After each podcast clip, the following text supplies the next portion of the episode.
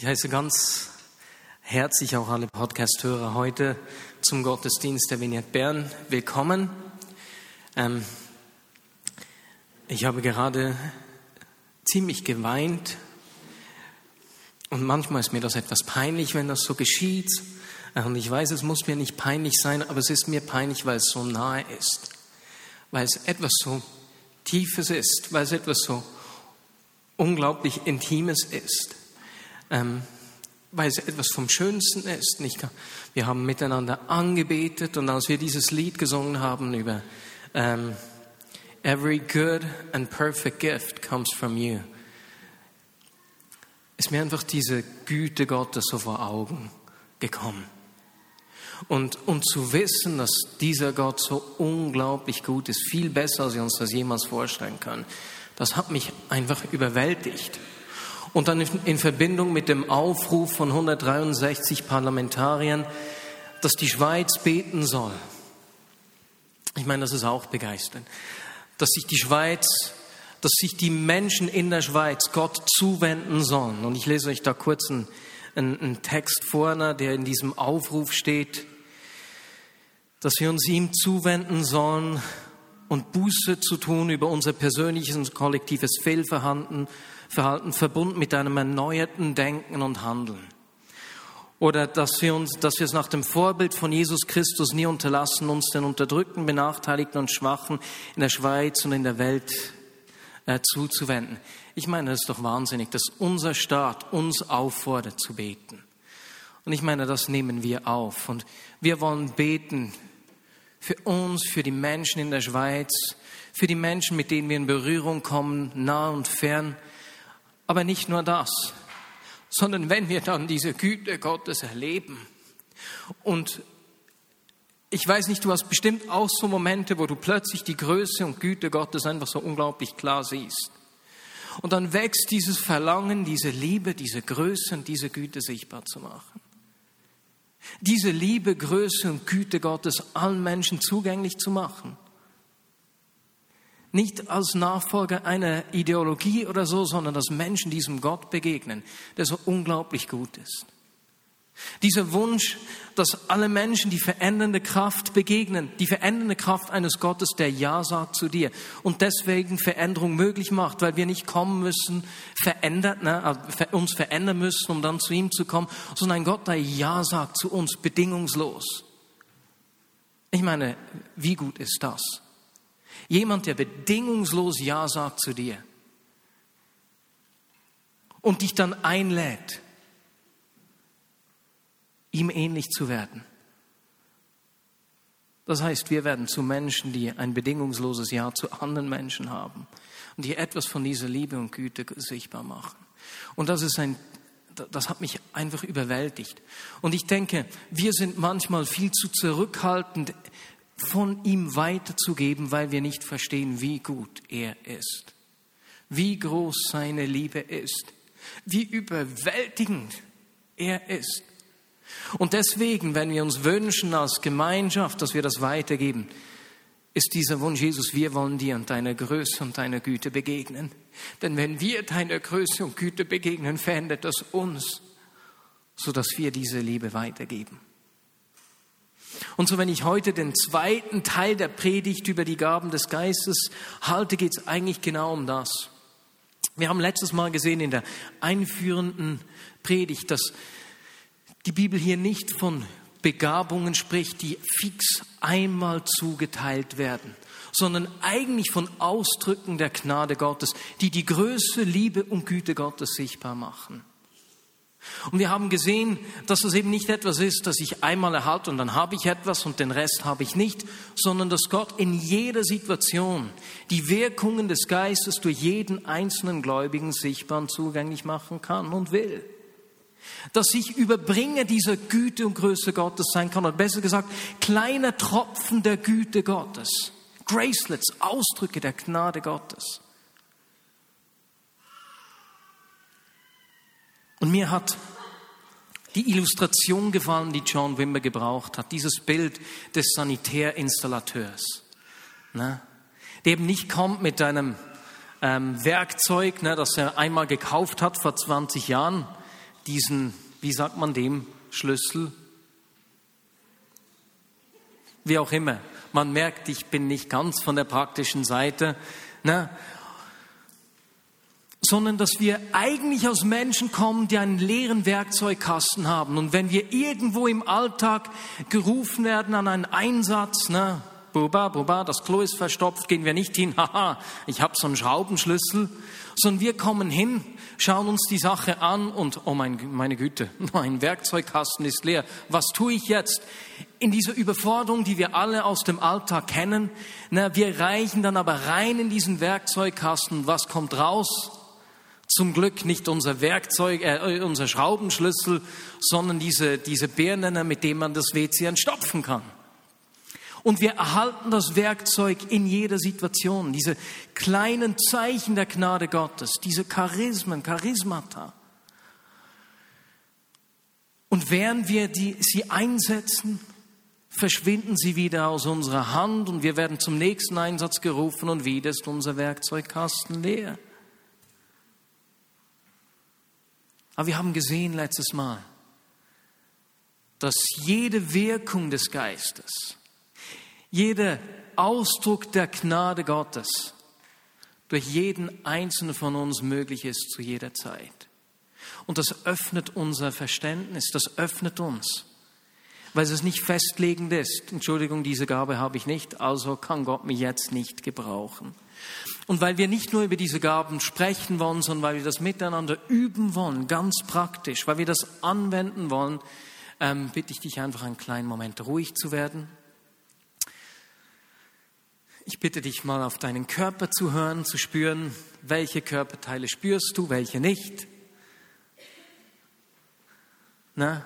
Und zwar ganz einfach deswegen, wenn Gott dir während der Predigt in den nächsten 20 Minuten irgendeinen Gedanken gibt oder ein Wort der Erkenntnis, äh, etwas, von dem du empfindest, dass Gott es tun möchte, ein Gedanke, der dir nicht aus dem Kopf geht, oder eben plötzlich hast du einen Schmerz, den du jetzt nicht gespürt hast und du merkst, das ist eigentlich nicht mein Problem, äh, mein Schmerz, dann geh doch bitte zu Ingrid. Ingrid, steh doch schnell auf. Sag dir das, damit wir dann am Ende de, des Gottesdienstes auch noch für diese Dinge beten können, von denen wir empfinden, dass Gott sie tun will.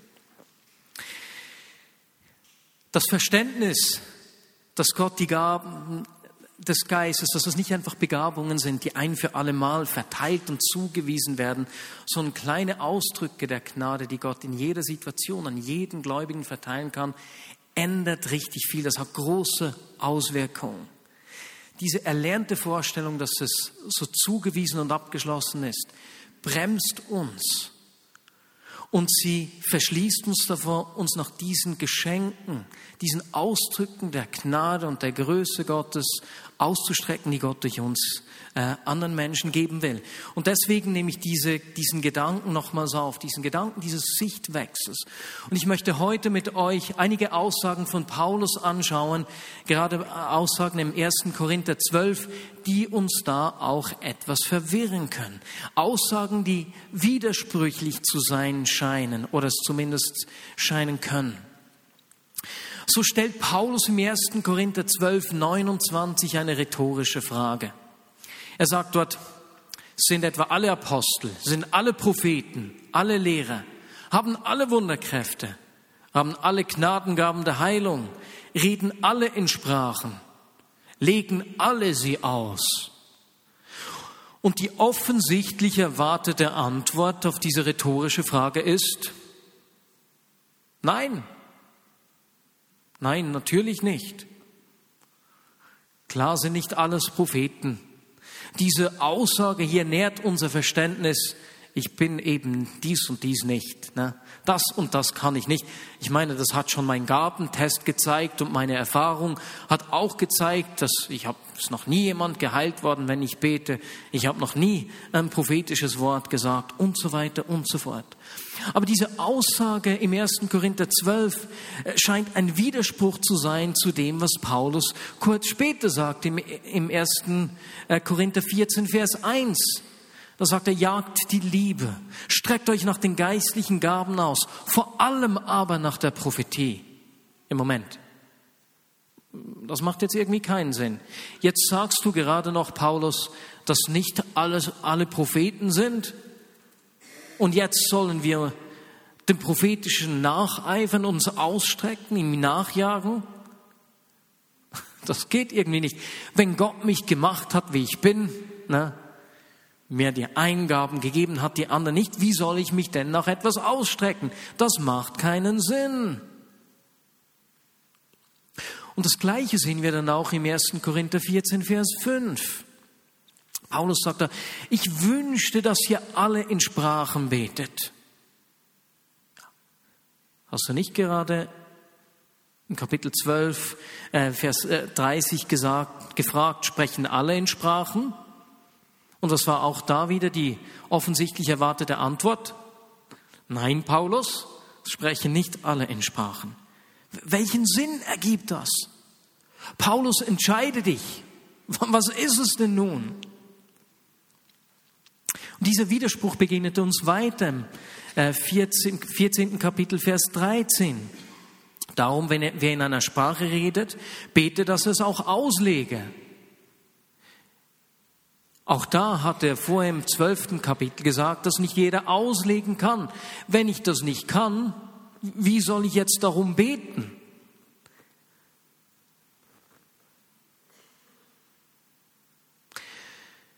Es macht keinen Sinn, wenn wir diese Vorstellung haben, dass Gott diese Gaben zugeteilt und zugewiesen hat und das festgelegt ist. Aber wenn wir verstehen, dass es Ausdrücke der Gnade Gottes sind, die auf seine Größe hinweisen, Wirkungen des Geistes, die in jeder Situation vergeben werden, so kleine Salbungen im Moment, dann ist beides gleichzeitig möglich, dass wir in Sprachen beten und gleich noch darum bitten, es auch auslegen zu können.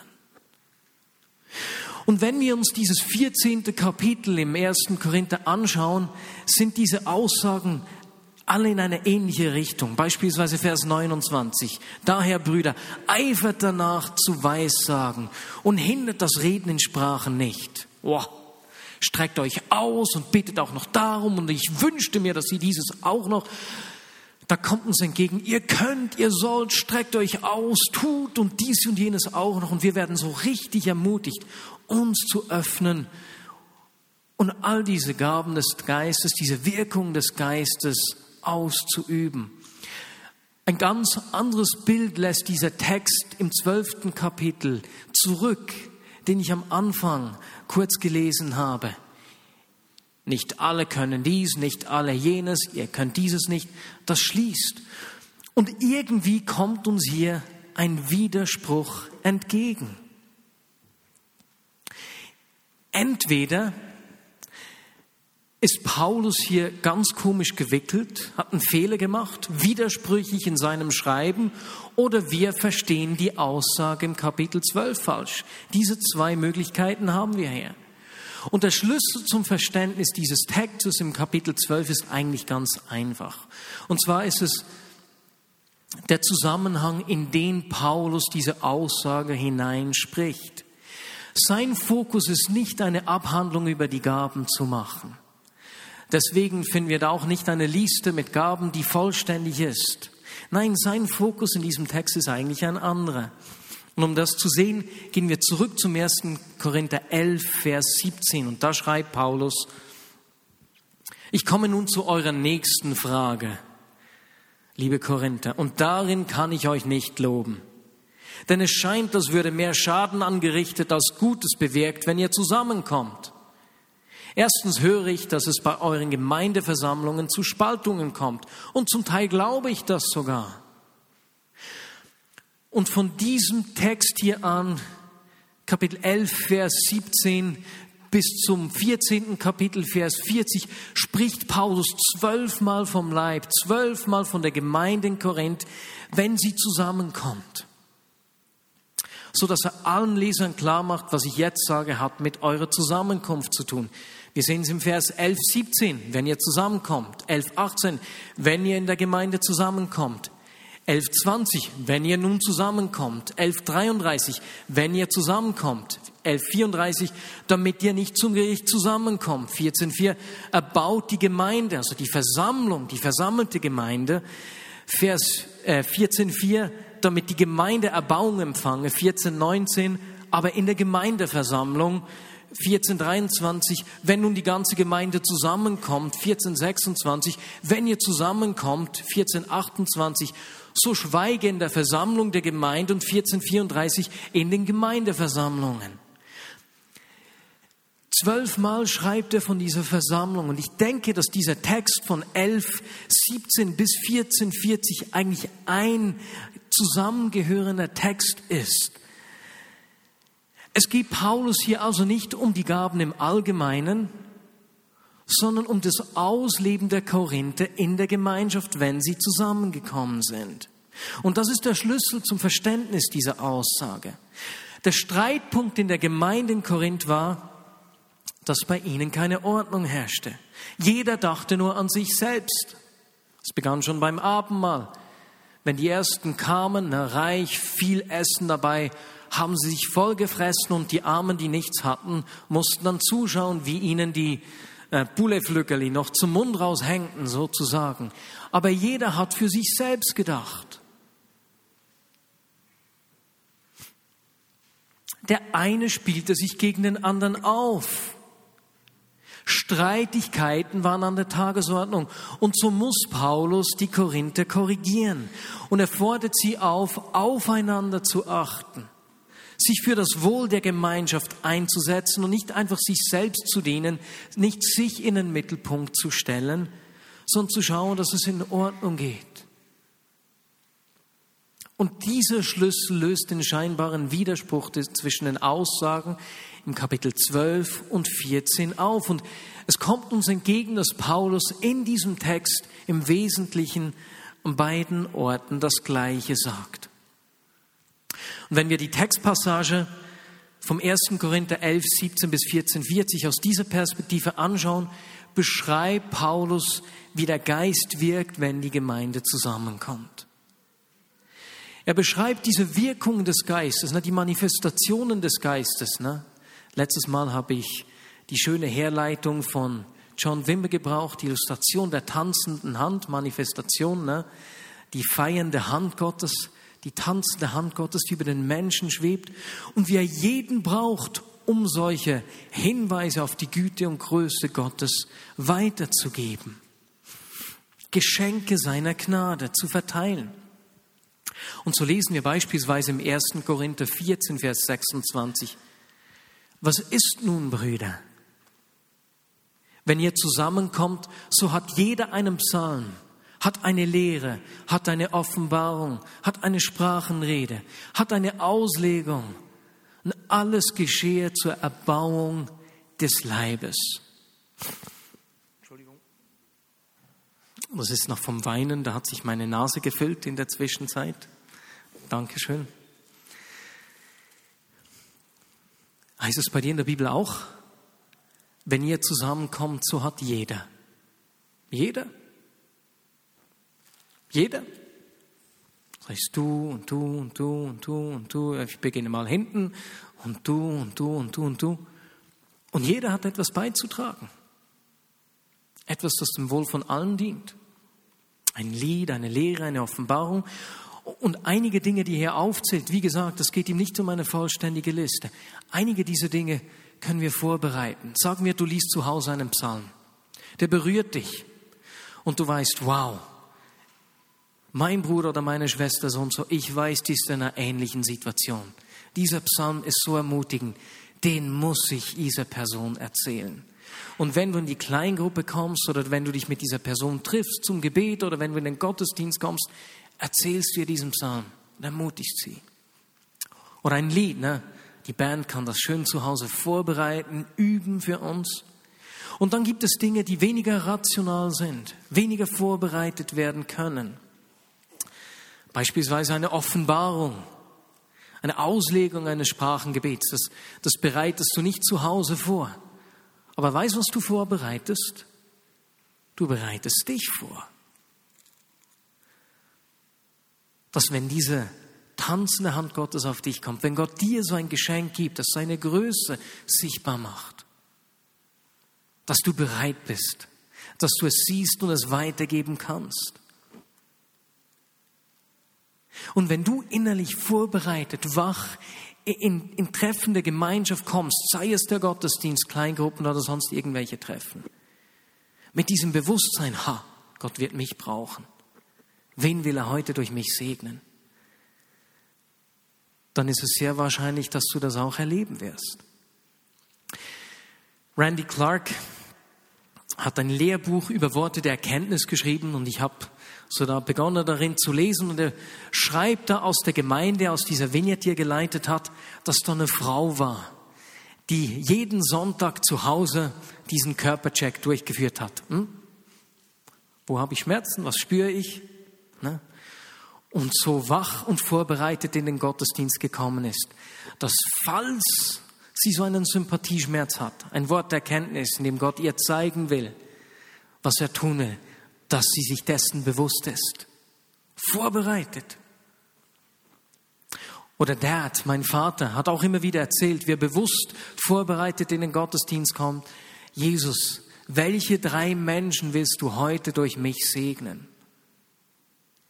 Er will uns alle brauchen, um seine Liebe und Güte sichtbar zu machen, um die Wirkungen des Geistes sichtbar zu machen. Und ich glaube, dass es einen direkten Zusammenhang gibt zwischen meiner Erwartung, ne, meiner Vorbereitung und dem, was Gott in mir und durch mich tun will.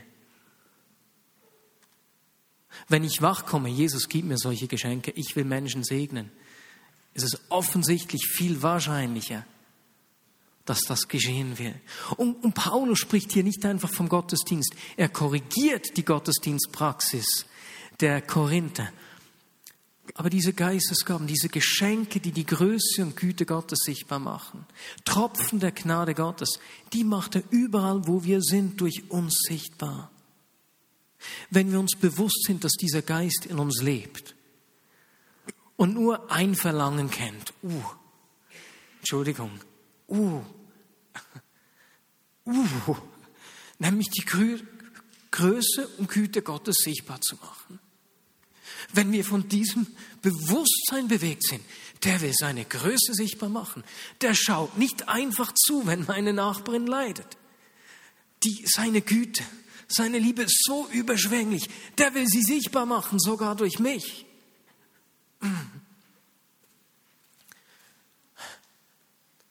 Das verändert und die Art und Weise, wie wir in unserem Alltag an unser Leben rangehen. Nicht, weil wir müssen. Nicht, weil es ein Gebot ist. Nicht, weil Marius dich auffordert, sondern weil du so eingenommen bist von dieser Größe und Liebe Gottes, dieser überwältigenden Liebe und Güte Gottes. Oh, oh. Und mit diesem Bewusstsein lebst du den Alltag anders. Entschuldigung. Vor eineinhalb Jahren haben wir ein lustiges Erlebnis gemacht. Ein etwas, ein echt ermutigendes Beispiel. Wir waren zusammen mit, mit, mit, mit Grebaschs und, und Thomas Zaug in, in, den USA. Und, und David wollte sich in einem Sportgeschäft Sportschuhe kaufen gehen. Und als er sich von einem Verkäufer beraten lassen wollte, hat dieser Verkäufer begonnen, über ihn zu prophezeien. Und das war so ermutigend und so, so right on, hat so zugetroffen. Ich meine, stell dir mal vor, du prophezeist über einen wildfremden Kunden oder über einen Schüler, einen Studenten oder einen Lieferanten. Das ist nicht unglaublich dieses Bewusstsein der Größe und Güte Gottes und dieses Bewusstsein, wow, er macht diese Wirkung des Geistes, die von seiner Größe und Güte sprechen, durch jeden einzelnen von uns sichtbar. Das ist absolut unglaublich. Und ich bin überzeugt, dass Paulus diese Gedanken im Hinterkopf hatte, als er den Korinthern diese Passage schrieb. Und wenn wir verstehen, dass diese Gaben in jeder Situation verteilt werden, und zwar jedem je, je, je, jedes zugänglich wird, Dann machen auch diese sechs Aufforderungen von Paulus es sind uns auszustrecken nach den Gaben, darum zu eifern. Alle Gaben, oder besser gesagt, alle Wirkungen des Geistes sind für jeden Einzelnen zugänglich, der gehorsam tut, was der Vater für ihn vorbereitet hat. Der Fokus ist nicht meine Begabung, denn wenn es uns um die Begabung geht, wisst ihr, was geschieht? Ich rücke in den Mittelpunkt. Welche Begabung habe ich? Du und ich, wir sind nicht im Mittelpunkt. Im Mittelpunkt steht der Geist, der die Größe und Güte des Vaters offenbaren will und zeigen will. Er ist das eigentliche Geschenk, der Geist, der in dir und in mir lebt, der die Güte und Größe des Vaters kennt und diese sichtbar machen will. Und, und, dieser Heilige Geist ist nicht in einer, in einer limitierten Testversion in dir, so wie Computerspiele. Kennst du das? Ne? Level 1 kriegst du geschenkt und Level 2 bis 768 musst du dann kaufen.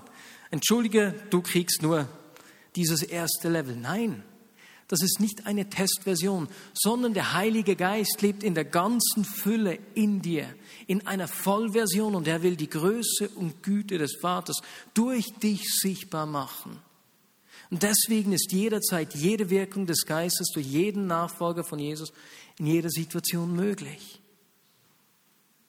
Das wünsche ich mir. Ich wünsche mir, dass ich mich nicht mehr abhalten lasse von Gedanken wie, ich bin nicht evangelistisch. Na, ich bin nicht prophetisch. Ich kann dieses oder jenes nicht. Es geht nicht um mich. Ich bin nicht im Mittelpunkt. Der Geist, der in mir lebt, ist im Mittelpunkt. Und ich glaube, bildlich gesprochen, dass Gott heute Abend Menschen eigentlich einwechseln will. Denn dort, wo wir sagen, ich kann nicht, ich bin nicht, befinden wir uns in diesen Themen sozusagen auf der Auswechselbank. Na? Fußball-Auswechselbank, ne? Da schaut man zu, wie andere rennen, verteidigen und Tore schießen. Und ich glaube, Gott möchte heute Menschen einwechseln und sagen, hey, ich will dich brauchen. In deiner Lebensrealität bist du der perfekte Spieler, den ich brauche an diesem Ort. Ich will dich einwechseln. Und wenn ein Fußballspieler auf der Ersatzbank sitzt, ist er relativ passiv und schaut einfach zu. Aber wenn du eingewechselt bist, wow, ich bin wichtig, ich, ich muss mitspielen, dann schaust du, wo der Ball ist, aufmerksam. Du bleibst anspielbar, dass wenn dir der Ball zugespielt werden soll, dass du diesen Ball auch annehmen und weiterspielen kannst. Gott will dich heute Abend einwechseln in deiner Lebensrealität und will dir sagen, ich brauche dich, um die Fülle meiner Güte sichtbar zu machen, wo du bist. Deinem Arbeitsplatz, deinem Hauskreis, deinem Wohnort. Ich will dich brauchen, um die ganze Fülle meiner Güte sichtbar zu machen. Und ich denke, das ist jetzt eine Aufforderung dieses, dieses Schiedsrichters, sozusagen, des Trainers. Und ich bitte alle mal schnell aufzustehen. Und jetzt dürfen sich folgende Personen wieder setzen. Wenn du weißt, hey, ich gehe bewusst durch den Alltag mit dieser Wachheit, die ein Spieler hat, der auf dem Feld spielt. Der weiß, ich bin wichtig, mich braucht es hier. Und wenn du mit dieser Wachheit durchs Leben gehst und weißt, Gott braucht mich, um all die verschiedenen Wirkungen des Geistes sichtbar zu machen, dann darfst du dich setzen. Es ist nicht nur ein Einwechseln, es kann auch ein Wiedereinwechseln sein. Es gibt ja auch manchmal so Situationen, wo Menschen 20, 30 Jahre ne, Vollgas geben und sich dann auswechseln lassen und denken, so, jetzt darf mal die jüngere Garde ran. Glücklicherweise bist du für ihn nie zu alt. Der wechselt dich nicht wegen deines höheren Alters oder kommenden Alters aus, weil deine Knochen nicht mehr ganz sind, deine Energielevels nicht mehr so hoch sind, sondern er braucht dich auch noch im höheren Alter. Super. Und jetzt beten wir miteinander. Heiliger Geist, hier ist eine ganze Meute, die eingewechselt wird in den Alltag. Bereit, die Güte und Größe des Vaters sichtbar zu machen.